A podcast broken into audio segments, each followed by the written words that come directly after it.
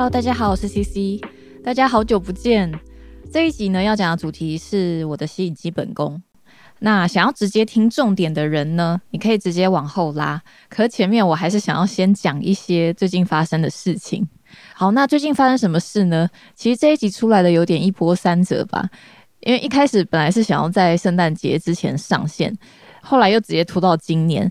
然后呢，我又好不容易录完了，但我觉得我上次讲的很烂，所以我就又再重新录一次。这样好了，反正我现在就是这一次我就不管了，怎么样都是一定要上架，要不然再不上架，年都过了，这一集可能永远都出不来吧。那除此之外呢？最近在生活上，就是我都有好好吃饭，好好睡觉，也算是一直都有在练习面对自己的心魔吧，练习面对自己的内心。那我发现我还处在一个算是重建的道路上吧，就觉得真的蛮不容易的，但是也很开心自己这么坚持、勇敢面对。嗯，好，不说太多，反正以上就是我最近的生活。好，那我们在开始之前呢，还是先来回复一下听众的留言。那今天的是两则来自 Mixer Box 的留言。第一个是来自李奇化，李奇化说：“终于等到更新啦！”是的，感谢你耐心的等待。OK，然后第二位叫做小龙，小龙这个应该是回复呃上一集上一集那个 Lydia 的来信。那时候 Lydia 是问说：“呃，如果分手之后。”前任还来找他说想要见面的话，那要怎么办？这个小龙他就在下面回复留言说，就当普通朋友见面。嗯，我记得就是每一次我在这个 podcast 音档要发布之后呢，我都会去各个平台，就 Apple Podcast、Spotify，我都会到各个平台上面去浏览一遍，就是看看自己的节目有没有上架这样。然后我记得那个时候，我才刚看到 Mixer Box 上架，然后马上就看到小龙的留言，让人有点怀疑。嗯，小龙，你有听完这个 上一集的 Lydia 他这整封信的内容吗？好啦，反正就是上一集讲说这个前任要求要再见面的话要怎么办？我觉得普通朋友见面当然不是不行，但是我的立场跟考量的出发点是在于。今天两个人就是已经是没有关系的状态，那这个人他说什么你就一定要做什么吗？对，我不觉得两个已经没有关系的人，就是我还可以任由别人想要干嘛，那我就去配合他。其实这大概算是我在第一集主要讲的内容吧。嗯，那如果没有听过第一集的，大家也可以去听听看。OK，好，那我就不讲太多。好，大家在有喜欢的人的时候啊。你想要吸引对方，让他注意到你，甚至让他爱上你的时候呢？大家都有些什么样的方法呢？诶，我想要先讲一个前提啦，就是我觉得搞清楚自己的目的还蛮重要的，搞清楚说自己究竟是在追求所爱，还是说。只是想要赢得征服的快感，这个蛮重要的。这个之后，今天这一集会讲到这个重点。那今天主要想要分享的这个吸引基本功呢，会是比较偏向心态，或是或是平时如何累积魅力的一个做法。我认为把基本功做好是会让你成为一个内在强大、有魅力的人。那如果想要听比较实际的教学呢，像是什么情况下要怎么做啊？诶，我要怎么样运用技巧啊？等等的。如果大家有兴趣，也许我想我之后可以整理一下，出个一集吧。不过，诶，我记得好像之前在第二季的时候吧，应该有做过一些可能网络交友相关的。我记得有什么什么辨识他要约炮的教学之类的吧，好像有这样，大家可以往前面翻一下那个集数听听看。好，那在讲这个重点开始之前呢，我想先来讲一个我大学时候的故事。在大学的时候呢，我曾经是一个皮肤超级烂，就是长很多痘痘的一个女生。那那个时候我就跟学妹聊天吧，我有跟她聊到这个我的皮肤的状况，然后学妹她就是很蛮直接的，她就问我一句。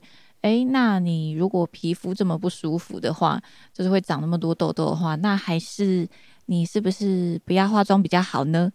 我当下真的没有任何思考动作，我就是直接立马回答他：不可能，不可能，我是一定要化妆才能出门的人。然后你就可以看到那个学妹的脸色就是非常的尴尬，她就蛮傻眼，然后她也不想再跟我讲话。不过当那个时候，就是我一出口这句话的时候。我就一直不断的在反思，诶，为什么我觉得我一定要化妆才能出门？诶，奇怪，这个想法到底是从哪里来的？那如果我不化妆呢？别人会觉得我很怪吗？还是别人会想要跟我做朋友吗？诶，为什么我会想要大家来喜欢我？为什么我一定要化妆才会觉得自己漂亮呢？那这些外貌、人际关系、异性缘，有什么事情会比现在我自己的皮肤健康还要重要吗？那个时候我就是开始学会反思，不过我还没有成熟到了解说我是一个什么样的人，要怎么样做比较适合自己，我又要该如何解决？可是我觉得有反思的能力就是一个很棒的开始，是一个重点哈。到后来呢，过了几年，那个时候我早就把当初 反思自己的这些问题都抛到脑后了。那个时候呢，我喜欢了一个男生，我跟这个男生还蛮暧昧的，我很希望跟对方在一起。我为了要让对方喜欢我，我用尽了非常多的技巧来吸引他。我知道要如何在什么样的时间点说什么样对应的话，然后我也知道说要怎么样适时的、慢慢的展现我的温柔、我的品味啊，或是我擅长的事物等等。就是我很知道在这个男生面前要怎么样展现多个面向自己。那那个时候呢，我就是花了很多精力，就只为了要吸引对方，想要让对方喜欢上我。我现在觉得 我讲出来好像自己有点可怕，嗯，但是后来回头看看的话，其实就会发现，哎，这种空有技巧的方式啊，如果暧昧这个期间拉得越长，会对自己越不利，因为你会消耗掉很多自己的力气，那就算这些技巧招数用再多，也会有用光的一天嘛，所以你很容易会在一些小细节当中露出马脚。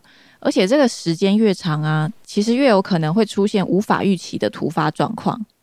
重点是，这种追求技巧的方式，其实很容易会让自己掉入一种竞争输赢的心态吧。我认为那个时候，我就是掉入了一种好像所谓烈焰的心态，我就是会非常想要赢过他，我好想要获得他的那种感觉。天啊，真的好可怕。OK，反正这个故事后来是。因为我们两个越来越常见面约会，可能每周隔几天就会见面。那每一次见面呢，我都要求自己要给他一些新的体验，或是每次都要有一些新的变化。很奇怪吧？怎么会有这种想法？因为我一直觉得说他喜欢的是某一种类型的女生，那我认为我就是要成为这种女生，而且我还要让他觉得我很有趣，我很棒。所以隔没几天呢。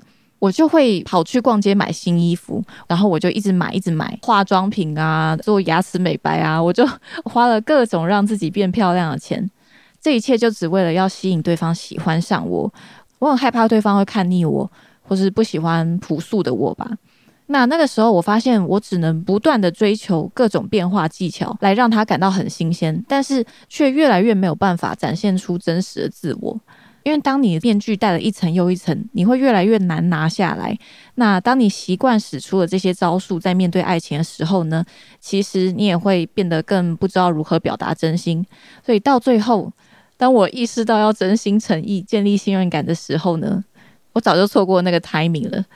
因为对方其实早就把我看破，而且其实，呃，我这样做，对方会蛮容易被影响的。那个时候，就是我失去了对方的信任，我同时也失去了我自己。这个故事呢，我认为是完美表达了诠释技巧毫无感情的 这样一句话。对，诠释技巧毫无感情。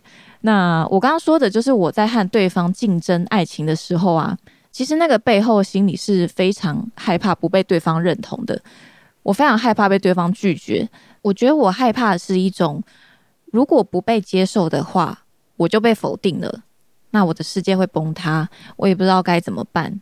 可是其实同时间呢，仔细想想，那个当下我心里是只有想到我自己的，因为所有的点都是从我这个人开始出发。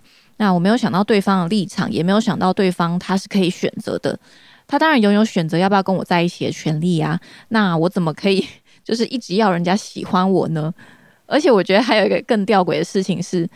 我怎么会把杀生大权交到对方手上，对不对？好像就是要让对方来审判我这个人合不合格，这个很奇怪啊。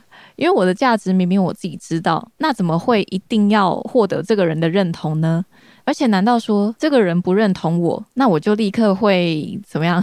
就是变老或是变丑变穷吗？就也不会啊。所以我必须认知到，不会所有人都喜欢我，而我也不需要所有人都喜欢。嗯，自己喜欢自己，就已经是这个世界上足够美丽的事情了。哇，我觉得我讲了一句经典名言。反正，在那一次的经验当中呢，我也学习到谈恋爱、谈感情，当然偶尔适时的运用一些小心机、小小技巧，确实会蛮有效的。可是那个，你知道那个有效，它是会有限度的。我认为谈感情最重要还是要真心啦，真心诚意的表达自己，然后诚实面对自己的感情，理性说出自己的想法感受，那个是很勇敢的。那这个是尊重自己，同时也是尊重对方的选择。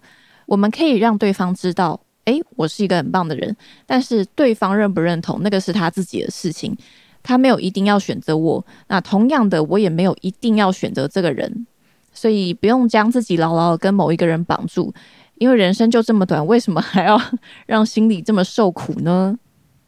啊，对我想到一件事情，我觉得好像这个还是要讲一下，就是展现真实的自己，不是代表就可以无理取闹。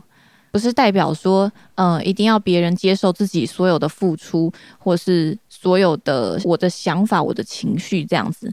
我们在真心诚意展露的情况下呢，也是要尊重和他人的界限的，要不然应该很容易就会变成变态或者是情绪勒索吧，对吧？好像变成一个什么情勒王子、情勒公主，你应该也不想要变成这样的人吧？好啦，以上讲这么多，接下来我想分享五点，就是我走过感情的路以来学到的这个吸引的基本功。好，那第一点呢，就是自信。我认为一个有自信的人，他是喜欢自己的，他是知道自己是有价值的。其实像刚刚那个故事的前期，就是我跟那个。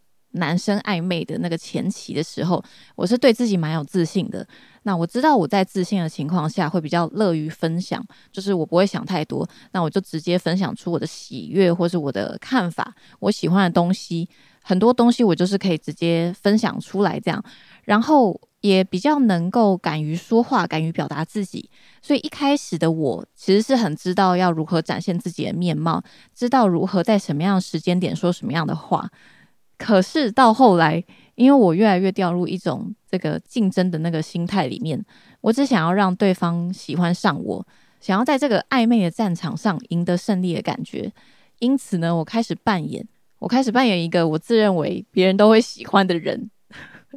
举例好了，我原本可能觉得蔡依林。哦，蔡依林她很受男生女生喜欢，然后她很有自己的态度，很有自己的魅力。我认为大家都喜欢像蔡依林那样的女生，所以我就是去假扮成蔡依林。可是我还是我啊，就我并不会因为假扮成蔡依林而真正成为蔡依林，对吧？很诡异吧？可能就是顶多会变成什么什么三重蔡依林、永和蔡依林之类。总之。就是我认知到说，呃，我不会真的成为哪一个大家都喜欢的人，而且如果那样做的话，我只会失去我原本的价值。因此，我学到了了解自己是什么样的人，接纳自己真实的面貌，这个是有多重要的一件事情。唯有看见自己的价值，不会因为一个人的出现就失去自我，然后内化自己变得强大，散发出自信的光芒。这样做才能真正吸引到他人。那如果你说，哎，怎么办？我就是一个没有自信的人，怎么办？没关系，我们来到第二点。第二点，我把它称之为叫做，因为我有点找不到词，我先暂时用这个词代替。第二点是累积，我觉得还是要有一个地方可以展现自己的想法，或是你的美感、热情，或是擅长的事情。不管这个地方可能是你的 IG 页面也好啊，什么 YouTube 也好，或者可能是你的作品集。还是说，呃，可能你在某一个圈子里面的感想发表啊，或是日常随手记录也都 OK。重点是有在持续的做，这个是做你真正有感的事情，然后它是发自内心的。那这些累积起来的东西呢，它就会成为一种经历。这个经历它是不会离你而去的，持续累积并且让人看见。那这个会是别人很好认识你的管道。而且大家不觉得？认真的人最帅吗？认真的人最美丽。就是你想想那个你喜欢的人，他在专心做事的样子有多好看。我觉得在那种情况下，他是最吸引人的。其实我觉得这些累积起来的成果呢，也可以让自己变得更有自信啦，获得更多的成就感。所以讲到这个第二点是累积，好，再来第三点是学习。我觉得多观察、多学习，这个还是 太重要了。像刚刚前面两点讲的这个自信跟累积，比较是属于自己的范畴。但我们在社会上也总不能一直待在自己的圈圈里面，也还是要了解一下这个 现实的情况，对吧？我在还没有谈过恋爱的时候，我就很喜欢去找那个两性相关的书籍来看，或是看一下网络上面的影片，看看大家聊聊对于两性的看法。呃，不过说个题外话，就是 后来真正亲自谈了恋爱之后呢，我才知道，嗯，一切都跟我想的不一样呢。所以实践也是蛮重要的事情啦。好，那回到刚刚有说到这个多观察、多学习，可是网络上的资讯这么杂乱，那每个人都有不同的讲法，那到底是要怎么样？到底是要怎么吸收？所以这就是我为什么一直在说，了解自己很重要。因为每一个人的感情观都是基于他们的感受和他们的经历才形成那个人的感情观，不是别人说要怎么做，那你就要怎么做。没有人可以为我们的感情负责，所以除了观察别人怎么做之外呢，也练习观察自己的个性、自己的状态，还有你自己处在的这个环境。我觉得可以做的是，我们把书上啊，或是网络上大家的说法统整起来。找出比较符合自己的情况，然后发展出一套最适合自己的方法。我觉得这个也是帮助推进我的感情还蛮多的方式。对我来说，感情它是感性的，它没有办法用理性的逻辑来找出关联性，或者是呃，你用一套逻辑来推测对方。我觉得这个完全是说不通的。所以，也许我们学习观察了之外呢，还要再加上不断的实践、不断的反思。才能建造出最适合自己的吸引方程式吧？吸引方程式这个讲法好像有点老派。好，再来第四点，第四点叫做坦诚。这边这个坦诚的意思呢，主要是不要猜忌、不要隐忍的意思啦。这个大概算是我刚刚前面讲那个暧昧故事当中收获到最多的东西吧。暧昧本来就是有很多的不确定性，很神秘嘛，忽隐忽现的感觉。大家享受暧昧，不就是享受在这样的过程当中吗？但是如果今天对方的行为让你感到蛮困扰的时候，我觉得其实事实表达出来没有什么不好，诶，就是好好坦诚面对自己的内心，有任何不理解的情况，那就向对方提问，把自己的感受表达出来。还有一个重点，就是要在适当的时机表达你的爱意，这个真的没有什么丢人的，而且反而这个对我来说可以做到这样的人，他是很强大，是很有吸引力的。其实我现在的伴侣啊，他就是一个很坦诚的人，他现在在那个房间外面，就是我不能讲太大声，就是 他是一个没有什么好隐藏的人，然后有问题就提出来跟我一起讨论，那也是他教我很多事情都是可以沟通的。两个人呢一起说出来沟通解决事情，那这个是更能够加深彼此的信任感，坦诚待人，建立信任。我相信这个是所有关系当中都很重要的一件事情。对，所以第四点是坦诚。好，再来最后第五点是尊重啊，尊重太重要了，尤其是尊重对方的想法。这个世界上每个人都跟我们想的不一样嘛，所以。不把自己的想法套用在所有人身上，这个真的很重要。那这个我也时常一直都在警惕自己。再也是尊重对方的界限和距离。那我这边说的这个界限呢，不管是说身体上，就是那种肢体上面碰触的那个距离也好，或者说两个人关系之间那个熟识程度的距离。有的时候，对方就是会有他自己的安排。那如果这个时候呢，你太急或者是太激进了，反而会很容易把对方推走。所以，如果可以的话，练习用第三者的角度看待两人的关系，看整个局势。那刚刚有说到，如果有些问题真的非常非常困扰你，我觉得是可以适时表达出来嘛。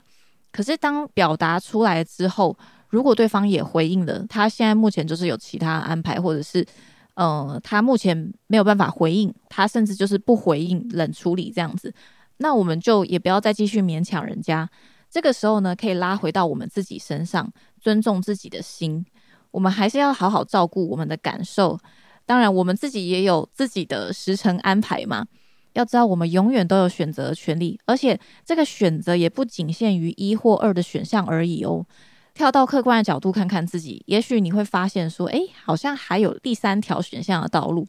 所以，学习尊重对方，也尊重自己。就算到最后被拒绝，也理性接受，回到自己的生活，并且期待下次到来的幸福。嗯，我觉得这样的人是蛮有魅力、蛮强大的。好，以上刚刚说的这五点：自信、累积、学习、坦诚、尊重。我认为这些算是在感情里面最主要的基本功啦，可能也可以说是作为一个强大的人的基础吧。其实这些道理大家都懂，但是真正做得到还是另外一回事。